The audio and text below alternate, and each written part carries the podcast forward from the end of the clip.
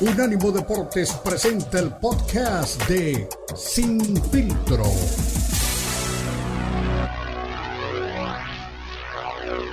Saludos muchachos. Siempre me da un gusto platicar con ustedes y saludar a la segunda casa de los Chiefs, fíjate, precisamente allá en Las Vegas, el lugar donde los Chiefs no han perdido, el único lugar donde la casa pierde, allá en el Allegiant Stadium. Allegiant Stadium.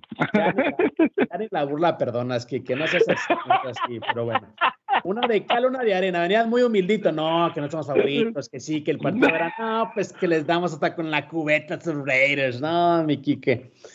Hermano, eh, es un honor tenerte por aquí con nosotros. También me acompaña mi compañero Beto Pérez Landa. Y dime así rapidito, eh, ¿cómo ves, cómo llegan estos jefes de Kansas City a este Super Bowl? Tú que estás pues obviamente en la interna del equipo, eh, te veo muy cauto, pero obviamente también hay que hablar de las fortalezas de este equipo. Fíjate que Kansas City fue el primero en hacer touchdown en Arizona. Llegaron el día de ayer por la tarde precisamente a Glendale. Ya se encuentran en territorio, en territorio desértico. Y la gran pregunta en estos momentos para Kansas City es qué tan, qué tan saludables se encuentran. El partido de campeonato lo jugaron con tremendas bajas. Patrick Mahomes estuvo utilizando a sus receptores abiertos de reserva durante el partido y antes del partido sufrieron bajas muy importantes como el receptor Watson, que si bien no es uno de los que constantemente está usando, eh, sí es uno de los que es una de las armas que él, que él utiliza. Travis Kelsey fue duda antes del partido contra Cincinnati también, aunque tuvo un buen partido, la realidad es que él no estaba bien, traía unos dolores en la espalda. Juju Smith Schuster se lesionó el, eh, la rodilla durante el partido y en las celebraciones, precisamente cuando bajamos al campo, yo lo miré que no podía subir. Hay unos escaloncitos que conectan el túnel del campo con el vestidor y son como tres o cuatro escalones más o menos y tenía dificultades incluso para subir esos escalones, ¿no? Así que él estaba pasando de una situación bastante, bastante bastante difícil, perdón. Y luego estaba también el tobillo de, de Tony, de Cardarius Tony, que fue una, una de las armas que comenzaron a utilizar a temporada cuando llegó de, de los gigantes de Nueva York. Y el otro era Michael Harman, que se lastimó el coxis y quien está completamente descartado para este partido. Si bien Andy Reid dijo que apreciaba mucho el esfuerzo que él había hecho, la realidad es que no está en condiciones para jugar el Super Bowl y está descartado oficialmente. Y luego defensivamente, los Kansas City Chiefs perdieron a su veterano o al, o al esquinero más veterano que tienen, que es Smith. Se fue muy rápido en la primera, la segunda jugada. Se fue en el primer cuarto. Tuvieron que jugar con puros esquineros novatos y luego más adelante perdieron a Willie Gay, que también se lesionó y que afortunadamente se ha estado practicando. Entonces, ahorita la gran, bueno, y a eso le agregamos lo que ya todos sabemos, el tobillo de Patrick Mahomes que estaba lesionado. Entonces, la gran incógnita, la gran pregunta ahorita para Kansas City es, ¿qué tan saludables van a estar para el partido del Super Bowl? Sí, bueno, pues te mando un fuerte abrazo desde México, me da mucho gusto saludarte. Eh, es, es, es, el tema, ¿no? Es difícil ya estar al 100% a estas alturas de la temporada, pero ¿qué, qué, qué sabes de lo que se está trabajando con Patrick Mahomes para, para tenerlo pues, en un porcentaje alto? En este partido anterior, en la final de la conferencia americana, no se notó. Yo pensé que sobre el cierre del partido iba a empezar a, a, pasarle factura, ¿no? El tema del tobillo, pero ¿cómo están trabajando con él? Y la gran pregunta, yo creo, de este Super Bowl es: ¿a quién le va, le va la mamá de los hermanos Kelsey el fin de semana? Fíjate que eh, literalmente acaba de salir el, audio de la mamá de los hermanos Kelsey que se juntó en el podcast que ellos tienen. No lo he visto todavía, pero sí sé de buena fuente que va, a ser la encargada de lanzar el, volado no en ese partido. Ella tiene una camisa que es como la mitad de, de, de, las Águilas y la mitad de los Kansas City Chiefs. Y ella ha dicho que el favorito por ahorita es es el, el Kelsey mayor, el de las Águilas de Filadelfia, porque tiene nietos, ¿no? Por, por él. Eh, eh, Travis Kelsey todavía no le ha dado nietos. Entonces dice, él le dice, mientras mi hermano te da nietos, yo te doy Super Bowls. Eso fueron las palabras de Travis Kelsey eh, hace unas semanas con el corazón dividido. Por el otro lado, hablando ya de Patrick Mahomes, sabes que es un muchacho muy competitivo y él tuvo, él tuvo esta misma lesión hace un año o dos años, si no me equivoco, pero la tuvo en una, en un, fue más grave todavía. Y es un hecho que jugó el, partido contra Cincinnati infiltrado y cerca del último cuarto ya se le notaba que, que se le iba bajando el efecto, es, es muy normal. Afortunadamente, si de esta manera lo quieres ver, tiene dos semanas para recuperarse. Y, y esta es una lesión que por lo general, para que más o menos pueda... Eh, eh, recuperarse, pues le toma ah, un reposo de cinco días, que obviamente conociendo a Mahomes no lo va a hacer, se, mete a práctica. Ha estado practicando de manera completa, esa es la verdad. Y él se asegura que cuando están los medios en la práctica, todos lo podamos ver moviéndose, brincando, saltando, corriendo, eh, que sea un jugador que, que, que se le vea. E incluso cuando entra a las conferencias de prensa, ni siquiera se le ve ringueando, ni tampoco se le ve visto con botas ortopédicas. Él ha dicho, y su esposa también lo ha comentado, que ha estado muy dedicado a su recuperación y él cree que va a estar muy bien. Eh, cuando hace los dropbacks no se le ve el problema, el problema para él es cuando se mueve hacia adelante, cuando corre hacia adelante. La movilidad de Patrick Mahomes es fundamental para su éxito, es un jugador que le gusta moverse mucho, mucho, y eso es lo que lo hace único, ¿no? De ahí viene el apodo del mago Mahomes, porque se inventa las jugadas, o no se inventa, sino saca la magia de debajo de la manga y te sorprende con esas jugadas increíbles. Es la final, es el Super Bowl y el tipo se la va a jugar con todo porque sabe que de lesionarse ahorita tiene todo el off-season para, recuperarse y, y, regresar la próxima temporada sin problemas. Ha tenido esta misma lesión anteriormente, más grave que como está ahorita. Yo no creo que eso vaya a ser un impedimento, yo sí creo que lo van a infiltrar y que va a poder jugar el Super Bowl sin problemas. Ya había hablado mucho antes de empezar la temporada de que él quería jugar más dentro de la bolsa de protección él sí lo ha comentado muchas veces, porque años anteriores se salía mucho de la bolsa y lanzaba. Ahora no, ahora él ha hablado mucho de que quiere mantenerse más en la bolsa, de hecho había dicho que, que eso lo dijo en el campamento, que él había estudiado mucho a Kirk Cousins y que había platicado incluso con él para desarrollar su juego dentro de la bolsa de protección, así que crear un sistema de juego donde él se mantenga dentro de la bolsa de protección tampoco es una idea muy descabellada. Quique, y bueno, hablando ahora del rival que tendrá enfrente eh, jefe de Kansas City, ¿preocupa algo de las Águilas de Filadelfia más allá de los números, pues obviamente que tienen a este equipo como el mejor de la temporada regular? Claro, no, preocupa muchísimo, ¿sabes? Eh, justo antes de hablar con ustedes estaba estudiando unas, unas formaciones y algo que tiene mucho el equipo de las Águilas de Filadelfia. Número uno, salud, digo, con todo respeto, las Águilas de Filadelfia se enfrentaron a uno de los sketches más sencillos de la NFL, y además en los playoffs, pues no les tocó bailar con la más fea. Los 49 de San Francisco, desafortunadamente, Purdy se les lesiona muy temprano y la presión que tienen ahí con Hassan Riddick, que tienen con Cox, con los esa línea de cuatro que ellos tienen es muy fuerte, es muy, muy fuerte y suelen mandar mucha presión. Entonces, es definitivamente que la batalla, nos vamos ahora sí que a lo más simple, ¿no? Yo digo que este partido se lo lleva el que logre dominar la batalla de línea defensiva con línea ofensiva, ¿no? Las trincheras. El que gane el, duelo de las trincheras es el que va a terminar ganando el duelo el duelo de, del, del, Super Bowl. Kansas City definitivamente tiene una gran desventaja, sobre todo defensivamente, porque es un equipo que tiene puros esquineros novatos. A excepción de Smith, todos los demás son novatos. Está Watson, está McDuffie, que fue elegido en la primera ronda, y el otro es Joshua Williams, que creo que fue free agent, si no me equivoco. Entonces, pero todos son novatos, ¿no? Smith es el más, es el más experimentado y Smith salió lesionado el partido pasado. Este es otro de los que también está en duda. Entonces, ahí está la clave para ver quién es el que va a ganar. Afortunadamente, eh, Hertz no es conocido por ser el que más la, eh, el que más lance, es un, mariscal que corre bastante, o el famoso RPO que maneja mucho el equipo de las Águilas de, de Filadelfia, pero creo que ahí está la ventaja que tiene el equipo de las Águilas sobre los Chiefs. Defensivamente son un equipo más completo. Perfecto, mi Kike. Pues un abrazo, mucha suerte. Pásala bien en el Super Bowl y espero que, bueno, por ahí en unos meses te vea con dos anillos, ¿eh? Nos vemos, mi hermano. Un, gusto saludarte, Beto, también para ti. Gracias por, por la plática y nos vemos pronto. Para suerte, era Quique Morales, la voz en español oficial de los jefes de Kansas City, que este fin de semana disputan también el Super Bowl 57 allá en Arizona. Es tiempo de una pausa. Regresamos. Recuerden, somos Unánimo Deportes.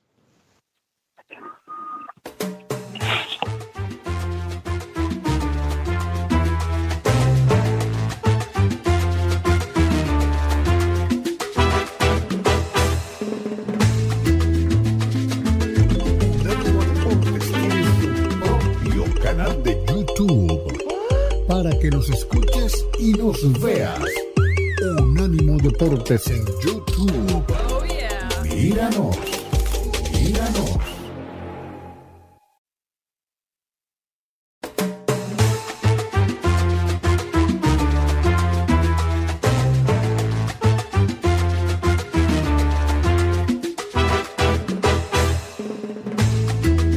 Estamos estudiando el a un Super Bowl que enfrenta a dos equipos con mucha intensidad, sobre todo, como decía nuestro buen Quique Morales, el que pueda dominar las transiciones de defensiva a ofensiva será el equipo que sale campeón en esta cita.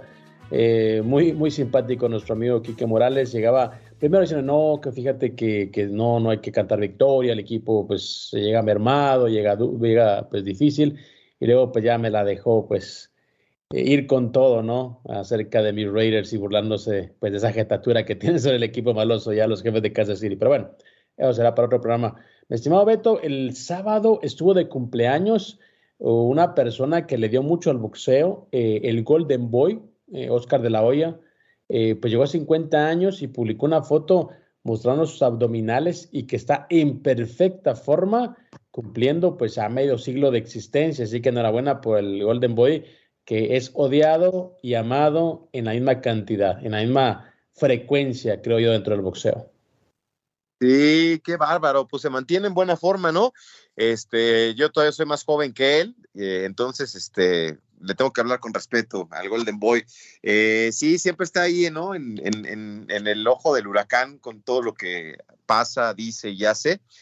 Eh, 50 años, qué bárbaro. La verdad es que espero que no me quiero imaginar cómo estuvo la fiesta, ¿eh?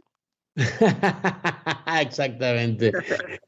Eh, hablaba con quien fue su, su, publicista por mucho tiempo y, y, él me dice que, no sé te recuerdas cuando fue el escándalo de las fotos de que salió de vestido de mujer, ¿te acuerdas? Que, sí. Entonces, que él le dijo, o sea, mi, mi amigo es un tipo con muchos códigos, ¿no? Y él fue el que le dijo, no, pues tú sal a decir que sí, que es tú, di la verdad y que la verdad y que bla, bla, bla. Yo le decía, brother, pero ¿cómo lo mandas, cómo lo mandas tú al, al, al escarnio público de esa manera, no? Ni modo, o sea, tienes que dejar a la gente eh, pues con la duda, ¿no? Si era él o no. Y, y por supuesto, eh, pues bueno, tenías que pues protegerlo, ¿no? Creo que los protegiste al decir que, que fuera a, pues a decir su verdad, porque al final de cuentas pues no le trajo nada bueno. Así que Oscar de la Hoya, tremendo campeón, muchos escándalos, pero sí no se puede pues realmente negar que fue pues un gran boxeador que le dio grandes títulos a Estados Unidos y a México, ¿no? Que de hecho le hizo ciudadano mexicano ya eh, cuando era campeón del mundo porque quería tener el reconocimiento de la gente de México. Sí, oye, la que le celebró bien, la, la, que le hizo la fiesta es la novia, ¿no? Que estoy viendo que es golfista. Ella es la que le, le hizo la fiesta de 50 años y siempre Oscar, este, pues se ha distinguido por eso, ¿no? Por las pachangas. Entonces, este, ha de haber sido un, un, festejo memorable. La verdad es que hoy con, con toda la, la, la este, ¿cómo se dice? La posibilidad económica de hacer una fiesta, imagínate cómo debe haber estado ahí el Golden Boy, que pues sí tiene la, la, naturalización mexicana, pero pues acá ni fu ni fa, ¿eh? La verdad es que no se le, se le tiene tanto cariño como eh, a lo mejor él piensa. eso me dio risa como, como lo que él piensa, ¿no? Está muy buena eso, entonces. O sea que realmente no es un tipo muy querido por allá. Pues no, la verdad es que no es así como que un sentimiento. Te digo, a mí el que, el, el, el que me encanta es el gordito, este, ay, ¿cómo se me fue? Este, el nombre de nuestro campeón de peso completo, este, Andy Ruiz, ese sí, para que veas, ese sí la gente lo quiere.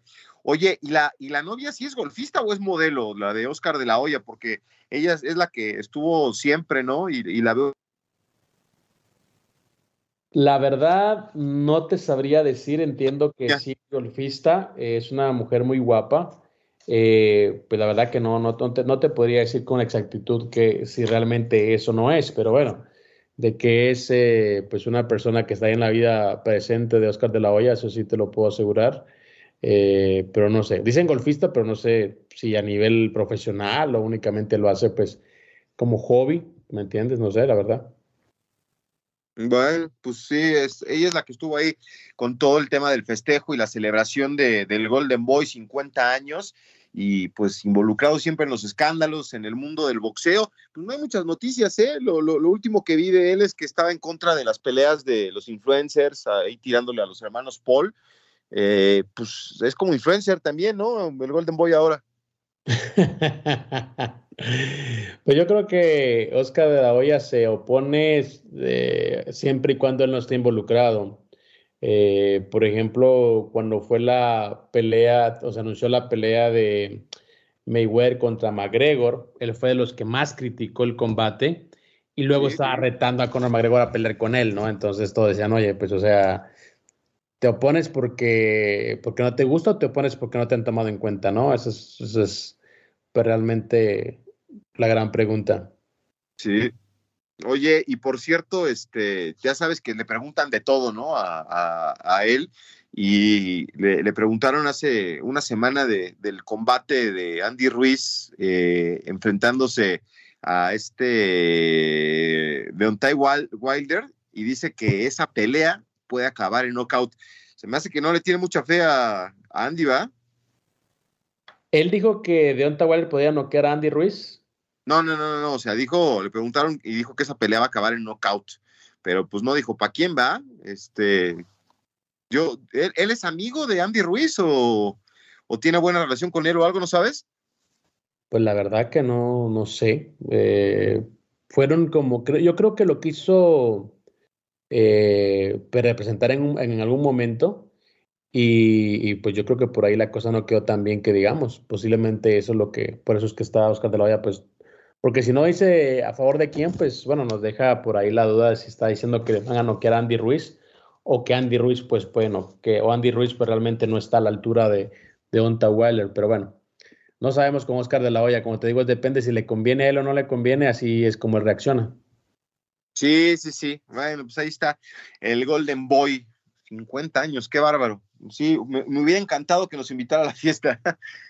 ¿Qué pasó? ¿Qué pasó, Beto? No, tranquilo, tranquilo. Es un tipo decente. ¿Cómo andar ahí en esas fiestas? No, pues nada más para ver de qué se trata. Yo recuerdo a un, a una, a un exjugador argentino que está radicado en, Perú, ah, le dicen la Pepa Valdizari, y, y, estaba de moda, o estaban en ese momento los escándalos de Adriano, ¿no? De Adriano, el gran jugador brasileño que, que se, pues, se perdió eh, a causa del alcohol, del su alcoholismo.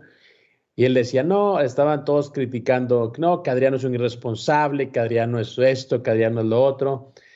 Y dice de repente el tipo en plena Copa América de Perú, y dice, la verdad me duele, me duele lo que pasó, pero ¿sabes qué es lo que más me duele? Le dice, ¿qué? Que no me he invitado a la fiesta. Así que bueno, eh, ya genio figura, ¿no? Así que 50 años de tener, eh, pues en este mundo a Oscar de la Hoya, que dicen también por ahí que podría afrontar una nueva demanda eh, de parte de su ex esposa Mili Correger. No sabemos si es pues, chisme de la prensa rosa o si realmente estarán aprietos el buen Oscar de la Hoya por andar pues nuevamente pues con una eh, novia más joven que él. Esos son los temas que siempre arrastran gente como Oscar de la Hoya. Más adelante vamos a hablar de, de Yerbonta Davis, que se prepara para Ryan García, pero no sé si le llegaron los rumores, no sé si tuvo un enfrentamiento verbal eh, con el Pitbull Cruz, que ahora ha salido a decir que, bueno, que realmente quiere volver a enfrentar a Pitbull Cruz, que ahora sí lo quiere volver a enfrentar y que lo va a noquear para que la gente no tenga duda de que le ganó la primera pelea y que le puede volver a ganar y que no es cierto que él haya estado pues eh, sacando al bulto, ¿no? Que realmente no le tiene miedo y que por supuesto está listo para poder enfrentarlo una vez más. Vamos a la pausa, regresamos. Recuerde, esto es mi veto sin filtro.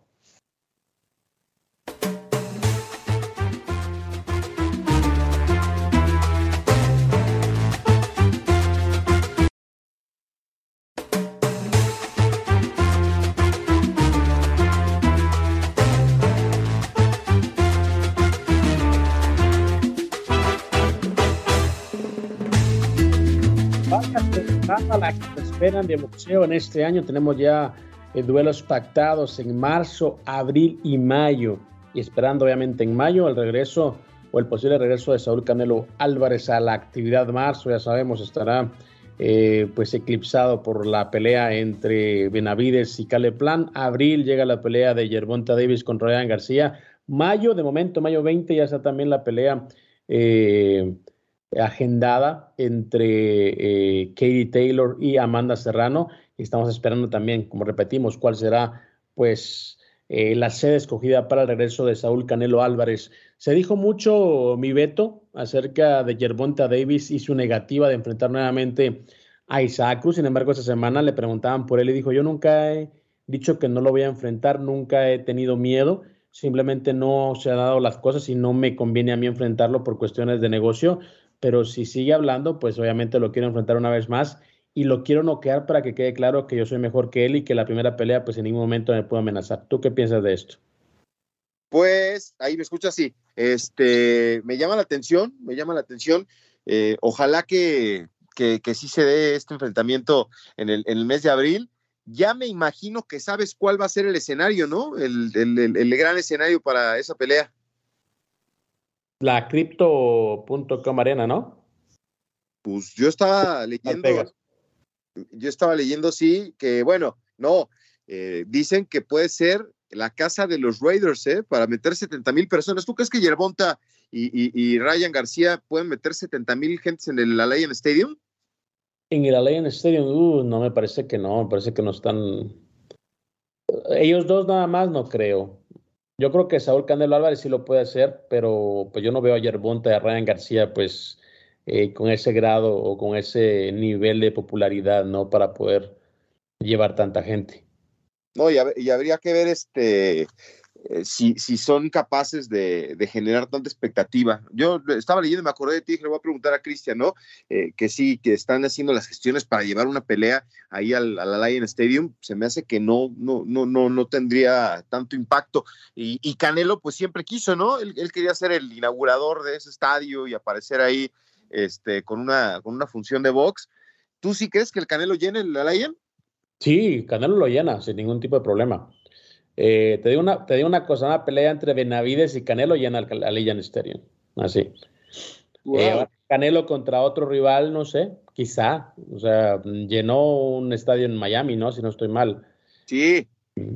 Entonces, bueno, posiblemente, pero yo creo que siempre cuando le pones un buen rival, pues yo creo que ya te quedan menos dudas de que va a ser un lleno total. Ryan García y Hervonta Davis decía, pueden llenar un escenario en, California eh, como el Staples Center, bueno, ex Staples Center, el CryptoCon Arena, eh, porque te digo, en Los Ángeles hay pues eh, mucha comunidad afroamericana y también mucha comunidad mexicana, México-americana sobre todo, que es el público Ryan García. Dallas, no sé, creo, creo que tampoco es un buen escenario.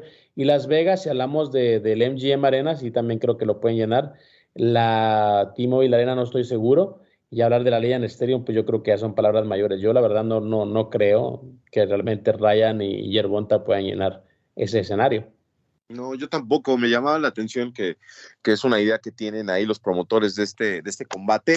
Y, por cierto, cada vez suena con más fuerza que eh, el Canero va a tener esa oportunidad de, de regresar al cuadrilátero y dicen algunos que, este, que quiere pelear en México. ¿Te acuerdas que hace un año también tenía esa intención de poder estar este, ahí en Guadalajara con su gente? Y pues ahora están pensando que, que, este próximo combate puede este, hacerse en México. Me, me suena este, complicado, ¿no? Que, que, que deje eh, el dinero que genera pelear en Las Vegas, pero sí, ahí sí en México creo que, que puede llamar mucho la atención. Eh, lo tiene otra vez en mente y puede ser eh, John Ryder, ¿no? Ese, rival para, para, una pelea en territorio mexicano. El tema es que el año pasado lo anunció Canelo cuando tenía eh, pues varias peleas pendientes. Entonces el, el, el, plan del Canelo era enfrentar a, a B-Ball, ganarle a B-Ball y luego ir pues por una pelea en México, ¿no? Ya después de, de, de ese compromiso. Sin embargo, no creo que no estaban los planes de nadie que fuera a perder con Dimitri Bol. Y luego de perder pues, esa pelea todo cambió, porque sí, el tema era tener tres peleas durante el año. Era B-Ball, era una por el título y una contra Golovkin. Ese era el plan de, de Canelo. Sin embargo, después de B-Ball, pues agarró a Golovkin y ya, ahí se quedó. Nada más, ya no fue a México, creo que entendió que no era el momento. Y también hay que recordar que eh, fue un año muy, pero muy complicado para el Canelo Team no tuvieron pues un buen año y, parte de eso pues recayó en las, en las, eh, actuaciones de Canelo Álvarez o en la actuación de Canelo Álvarez especialmente ante, ante Ahí me escuchas ya. Ay, perdón, aquí la andamos batallando. Oye, pues sí, eh, eh, no quita el dedo del renglón, ¿eh? Ahora que hablas de, de, de, Dimitri Vivol, ya sé que no me la, no me la quieres creer, pero sí, este, el, primer paso sería enfrentar a John Ryder eh, en mayo y quiere pelear contra Dimitri Vivol. ¿Por qué no le crees? Porque no, ya, ya conozco cómo, cómo se manejan esos chicos y obviamente pues cada uno quiere quedar mal parado, ¿no? Pero si ves la pelea, si ves 100 veces la pelea, te das cuenta, pues que pues Canelo, o sea, es un peso diferente, o sea, y no es cuestión de ser bueno o malo, es, es cuestión de, simplemente hay tipos que se te indigestan. Yo recuerdo muy bien el caso de Mosley con, y Oscar de la Hoya. Obviamente Oscar de la Hoya era mucho más boxeador que, Mosley, pero el estilo de él se le complicaba. Pelearon tres, tres ocasiones, una amateur, dos profesionales, y en las tres le ganó Shane Mosley. Entonces, hay estilos que se te complican. Entonces, Canelo yo creo que puede ser cualquier cosa, pero es un tipo inteligente y sabe que con, con, uh, con B-Ball se le van a aplicar las cosas. Es un tipo que le puede volver a ganar. Y la segunda le puede ganar y feo. Pues sí, es, es difícil, pero él está eh, con, ese, con ese deseo de volverlo a hacer, de enfrentarlo, tener revancha y pues vamos a ver si solo es, este, como tú dices, quedar bien con la gente o si se puede dar. A, a Dimitri Vivol ir a las 168 libras por cuatro títulos, creo que eso sería lo, el atractivo. Aparte del dinero, ¿no, Cristian? Que sería otra vez una, una, bolsa muy importante para Dimitri Vivol, que, que apareció, eh, creo que para las grandes este, eh, aficiones de boxeo, pues enfrentando a Saúl. No sé qué tantos este, eh, estaban enterados de, del, trabajo de, de, Dimitri Vivol, pero sí sería muy buena lana y, y pues si gana, le gana a Saúl otra vez y se queda con los cuatro títulos de las 168 libras, también sería algo importantísimo para su carrera. Pues bueno, lo que pasa es que para, yo creo que Dimitri Bol es de los boxeadores, mira, hay dos tipos de atletas, ¿no? Eh, unos que van, pues obviamente por, por la opulencia, por tener lo que nunca tuvieron, y rivales que ven en lo deportivo y que tienen pues un tipo de vida un poquito más austera, ¿no? Como es el caso, creo, o veo, de Dimitri Bol, porque dices, oh, sí que el dinero, que el dinero, pero bueno, eh, la gente de esos lares como que tiene una mentalidad totalmente distinta. Mira lo que pasó con, eh, con Khabib. Es campeón del, UFC, defiende su título, se retira invicto, eh, recibe una ayuda del gobierno por ser un atleta destacado y se queda ahí. Como él dijo, a mí me ofrecieron 70 millones para enfrentar a Mayweather y no me, no me, no me interesó, no quise. O sea, ya, ya estuvo, ya está, y por supuesto me voy con lo mío. Nadie va a decir que, que, alguien me venció, nadie, va a decir que, que, no fui el campeón más dominante del, del UFC. Y bueno, es, es cuando entra también el tema de lo deportivo, ¿no? Hacer historia a, bueno, a, a, a costa de, de, perder una buena cantidad de dinero. Entonces yo no veo a Vivol realmente tratando de enfrentar a Canelo. Yo creo que si fuera esa su, su, su intención, estaría pues ya también pues intentando indirectas, tratando de hacer la, pues, la pelea, pero no lo veo en ese, en ese eh, con esa iniciativa. Más veo a Canelo hablando del tema, pero yo lo veo, te soy muy honesto, como por no quedar mal, pero no porque realmente lo quiera hacer.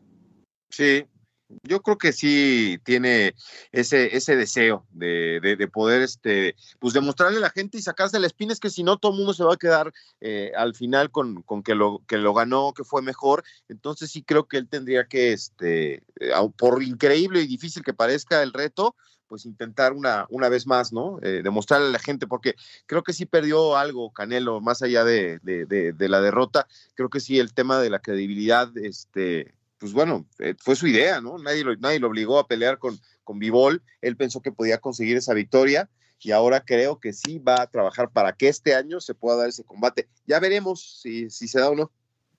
De hecho, ¿te acuerdas que, que cómo se llama el, el, el, tema de Canelo era ir contra Macau, ¿te acuerdas? ¿no? De hecho, él se viera hasta los completos. Sí. Eh, incluso Alexander Yusik dijo, yo bajo, yo bajo a peso crucero si quiere Canelo y a él sí le enfrenta. Entonces, eh, ves la, la, diferencia entre la intención de un boxeador y otro. Bivol dice, bueno, si él quiere, pues que venga y aquí la revancha, no hay bronca. Así como, bueno, si quiere, bueno, y si no, pues no tengo intenciones. Y otros que sí buscan su payday, como dice el Canelo, ¿no? Entonces, yo la verdad te digo, no, no veo por dónde se haga la pelea, pero bueno, veremos ya cuáles son los planes de, de Saúl, que también nos, nos, está haciendo más, más joven. Él sabe también que tiene que aprovechar y por supuesto que va a buscar las peleas que más eh, beneficio económico le puedan significar. Pero bueno, estamos ya en la recta final de Sin Filtro, vamos a una pausa, regresamos. Recuerde, somos Unánimo Deportes.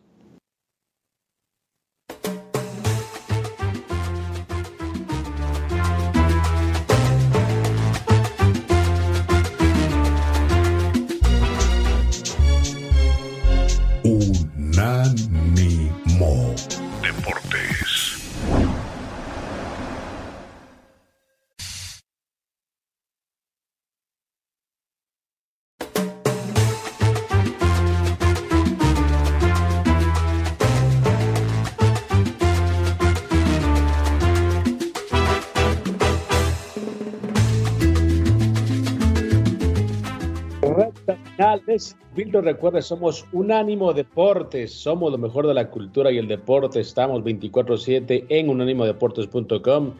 Recuerde las mejores entrevistas, podcasts, historias y, por supuesto, las, las eh, firmas y la gente que usted ha hecho parte de su familia. De momento estamos en Sin Filtro, estamos en el monitor deportivo de Unánimo Deportes. Estamos pues hablando de las peleas más importantes que se vienen. Eh, también este arranque de 2023 otro tema también con el tema Canelo, ya para cerrarlo, es que, bueno, también siguen insistiendo en que, aparte de México, que también ya lo, mencionaba eh, Beto, se está mencionando hacer la pelea de Canelo, pues ya sea también en Arabia Saudita, en Dubai o incluso si es contra Ryder, pues también en el Reino Unido. Sí, sí, sí, sí. Ahí sería lo que habíamos platicado, la oportunidad de abrir un nuevo mercado, de generar este otro tipo de aficionados para, para Saúl y crecer. Ese creo que sí. No sé qué otro, qué otro boxeador tenga este, ese poder de convocatoria para poder este, irse a parar ahí al Reino Unido y generar este, expectativa. Me refiero a un no británico, ¿no? O sea, ya sé que lo, Tyson Fury es este, avasallador, pero sí creo que todavía Canelo, con lo que decía hace rato que perdió después de, de este, de este tropiezo con B-Ball, eh, sería pues recuperar algo, ¿no? En un, mercado que es bien, bien boxeador. No sé si te, ha tocado alguna pelea ya en el Reino Unido a ti. Eh, nunca he asistido a una pelea en el Reino Unido. Eh, de hecho, ni con el UFC pude asistir. solo tengo entendido, pues, que obviamente es un público muy, pero muy candente, muy, pero muy exigente. Me ha tocado ver a los ingleses aquí en Las Vegas. de hecho, también a los irlandeses cuando eh, se dio la pelea entre Floyd Mayweather y Conor McGregor. Recuerdo pues el bullicio que tenían los irlandeses en el, en el T-Mobile Arena, ¿no? Que era a veces eran minoría, pero era tanta la bulla, era tanto el colgorio que pues bueno, creo que eran los que estaban mandando pues dentro de la arena, así que son es público un público diferente y que está creo también buscando grandes eventos, así que aparte de la pelea de, Tyson Fury, eh, la próxima pelea de Tyson Fury, pues yo creo que también la gente quiere más, más combates, ¿no? Que, que sean históricos.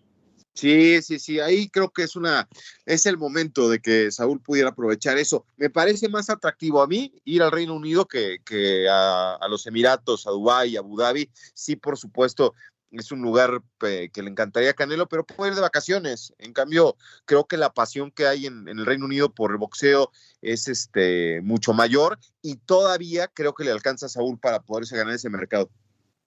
Bueno, todavía falta definir entonces, o que se haga oficial. Todo el mundo dice que va a ser eh, este eh, Ryder el, próximo rival, pero todavía no está definido 100%.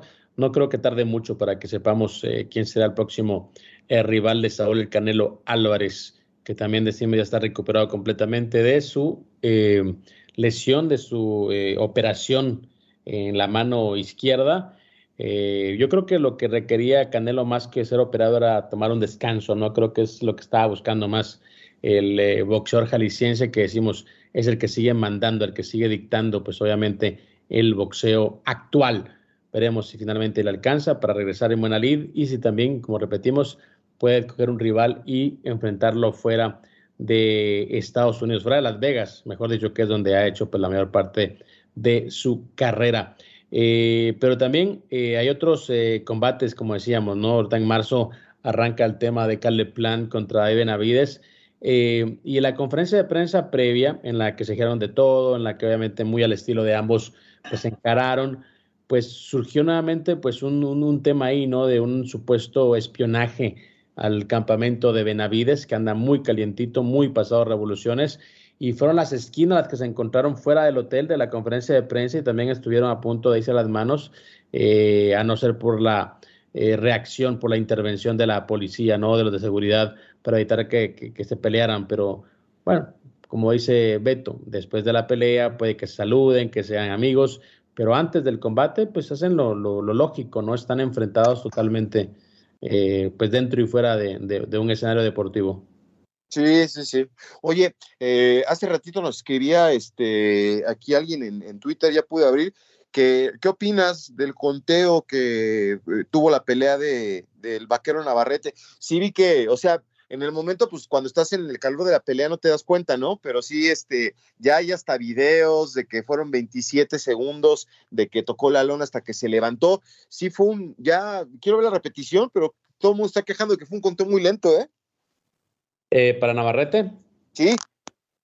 Eh, yo también me quedé con eso, ¿eh? Yo creo que sí también como que lo cuidaron demasiado y mucha gente, pues es una, es una, ok, cada quien lo ve de diferente manera. Mucha gente dice, no, que un tipo que se levantó, que lo habían, lo tumbaron, se levantó para ganar. Y otros dicen, oye, pero es que el tipo que trae, el tipo con el que enfrentó no traía nada, o sea, como que te tumba, ¿no? Entonces, eh, hay siempre dos lecturas para cualquier situación. Y en este caso creo que lo de Navarrete, pues es, es preocupante si uno está pensando en que pues quiere grandes, a grandes rivales y grandes combates, porque realmente no se vio nada bien. Pero a mí también me pareció que el, que el conteo se fue muy, pero muy lento. ¿eh? Yo creo que también hay hecho una manita a Navarrete. Pero ahí, ¿cómo, cómo opera eso? O sea, le, dicen al referee, si se cae Navarrete hay que este, hacerlo despacio, o, qué show. todo, el mundo se está quejando de eso. Bueno, mira, es que no es que se lo tengan que decir, eh, pues, no tiene que ser una orden, ¿no? O sea, hay muchos intereses detrás. Eh, eso asumiendo que fue algo intencional. Puede que también haya sido, pues, ¿me entiendes? Un desorden del, del referee. Eh, no lo sabemos, pero conociendo el boxeo, pues yo creo que sí, si hay un, si hay un lado A y un lado B, como en todo el boxeo, pues tu misión o pues tu responsabilidad es cuidar el lado A, ¿no? Que es el que está moviendo el negocio. Ay, bueno, pues qué, qué, pena. Sí vi que todo el mundo estaba quejando este el sábado en la noche del tema de el viernes en la noche con, con, lo del vaquero Navarrete. Y pues hasta su cuando termina la pelea y entrevistan a, su rival, al australiano Alian, él también lo mencionó. Dice, como que el conteo fue muy lento, ¿no? Cuando se cayó este el vaquero Navarrete. Todo el mundo lo, lo estuvo mencionando.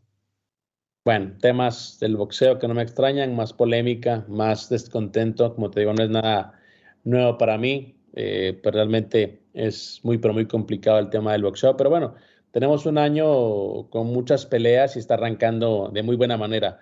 Esa pelea de Serrano contra, contra Erika Cruz, la verdad que fue, wow, una de las mejores peleas que he visto y por supuesto también ver a, a la carrera mexicana pues sin rendirse, pues también me hizo regresar nuevamente mi confianza en el boxeo. Y Amanda Serrano se ganó el pasaporte para ir a Irlanda y desafiar una vez más a Katie Taylor, que tiene pues todos los eh, cinturones que ella cree le pertenecen.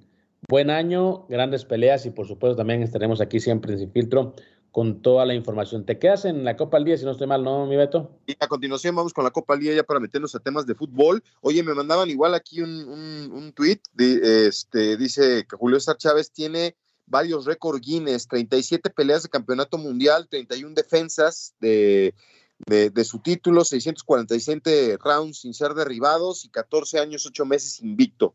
Es este, los récords que tiene, yo no sabía eso, ¿eh? De saludos a, Julio que nos está acompañando allá en, en Oregón. Este, pues sí, desde que récord, ¿sabes cuál sí? Creo que es un récord, los, las 132 mil personas que metió en, en, el Estadio Azteca, ¿eh? Ese sí es un récord. Entre otras cosas, el César de Boxeo, el mejor boxeador mexicano que yo he visto en mi vida. Un abrazo, mi estimado Beto, cuídate. Recuerden, esto es un ánimo deportes, somos sin filtros, se queda con la Copa al Día. Bendiciones.